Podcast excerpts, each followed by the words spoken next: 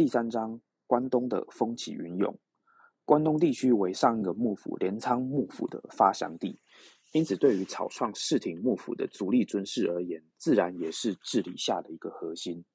虽然幕府的机关设在京都，但为了控制关东地区，因而将嫡长子义权这一脉继承京都的将军职，而次子姬氏这一脉于关东镰仓成立公方府。并由七舅家上山氏世代继承关东管理，对公方进行辅佐。看似深思熟虑的架构下，虽然京都将军的地位理论上高于关东的公方，至少在第二代的兄弟之情是如此。但随着时间的推移，实际上也就是日本在此时分为东西两个将军、两个幕府，并且随着一代一代之间血缘亲情的稀释而逐渐淡薄。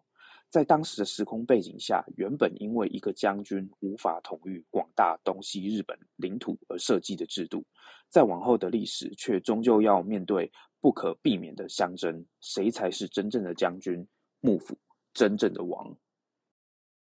这样的矛盾终于在第四代爆发。在这里，我试着简略说明两方的斗争。由于京都的将军足利义时儿子早死，无继承人。便有人提议由关东镰仓公方足利持氏成为京都将军义持的义子，成为下一代京都的将军。此一方法明显对于关东镰仓公方有利，可以一并结将东西两个幕府合并，并且是由镰仓公方吃了京都将军的豆腐。但想当然，京都方面显然不乐见被反客为主，因此完全不考虑此方案，便找了义持已经出家的胞弟义教。推举为下一任将军，被拒绝的镰仓公方足利持氏闻讯后恼羞成怒，便开始摆脱一切来自京都幕府的辖制，包含打压与京都友好的关东武士氏族，压制名为辅佐实为监控自己的上山家关东管理上山现实。眼见关东的镰仓公方已然失控，新任京都将军义教也不是省油的灯。请出天皇的敕令，让自己有大义名分，讨伐镰仓公方，打算剿灭池氏后，再立自己的儿子接管镰仓公方。战斗结果在一个月后，由镰仓公方的足利持氏及其儿子战败自杀，但其中一子足利成氏成功逃亡，而胜方的京都将军义教却在不久后被暗杀。所以在以上的东西相争中。虽然以京都方压倒性胜利，但京都将军却在事后被暗杀，幕府落得群龙无首，无暇东顾。因此，后续的关东管理上山县时，请回了逃亡的主力城市，返回关东继任镰仓公方。但由于先前上山县时实为监控者的身份，而且站在京都方，因此上山县时不久也被城市所暗杀。另一边，京都将军被暗杀后，幕府后继者为义教之子义成。子承父业，急欲剿灭叛乱的镰仓公方，并欲立自己的庶兄足利政直在之后继任镰仓公方。三方在享德三年（一四五五年）爆发享德之乱，关东多数都卷入战乱。镰仓公方足利城氏迁移根据地，视为古河公方。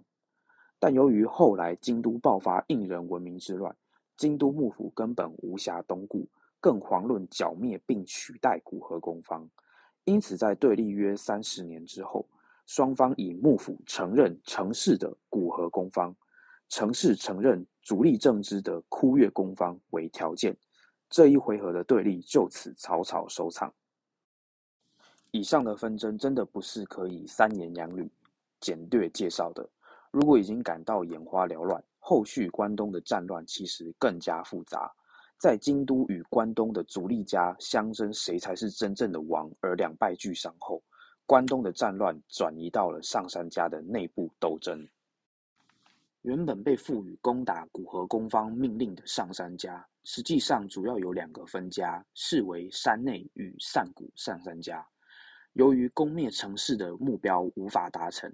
内部的矛盾不断的激化，导致了两个分家的内乱。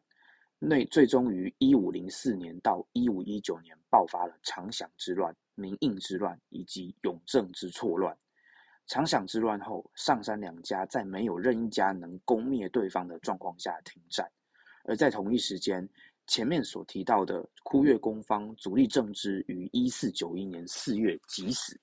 其长子足利茶茶丸杀害了胞弟润童子。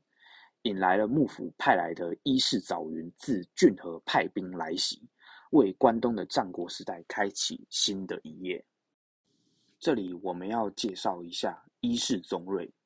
伊势宗瑞本名伊势圣实，通称为新九郎。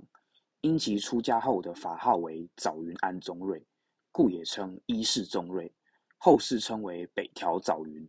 乃是因其长子世刚的正室。养猪院乃镰仓幕府职权北条氏的后裔，因此借这个机会改姓北条，颇有提升自身家格的意味。事实上，与北条家没有半点的关系。因此，历史研究者将镰仓幕府的北条家称为前北条，战国时代的北条家称为后北条。这里我们为了方便，都称他为北条早云。他乃开创关东北条家百年霸业的初代先祖，其原本的本家伊势家乃将军的近臣，且与管理细川家关系密切。早云在他这一生最大的大事之一，乃是骏河国守护金川义忠迎娶了早云的姐姐，视为北川殿。义忠与北川殿生有一子龙王丸，也就是后来的金川世亲。但在义中不幸战死后，金川家出现了继承人之争。枯月宫方上古上杉家支持同族的小路贩满，希望借此拉拢金川家日后以对抗古河宫方。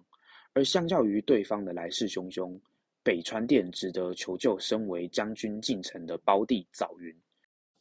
事后双方约定以小路贩满暂时接班，待龙王丸元服后再交棒。但在十一年后，小鹿饭满并未依约定交棒给龙王丸，因此早云与龙王丸派的家臣合力出兵击杀小鹿饭满。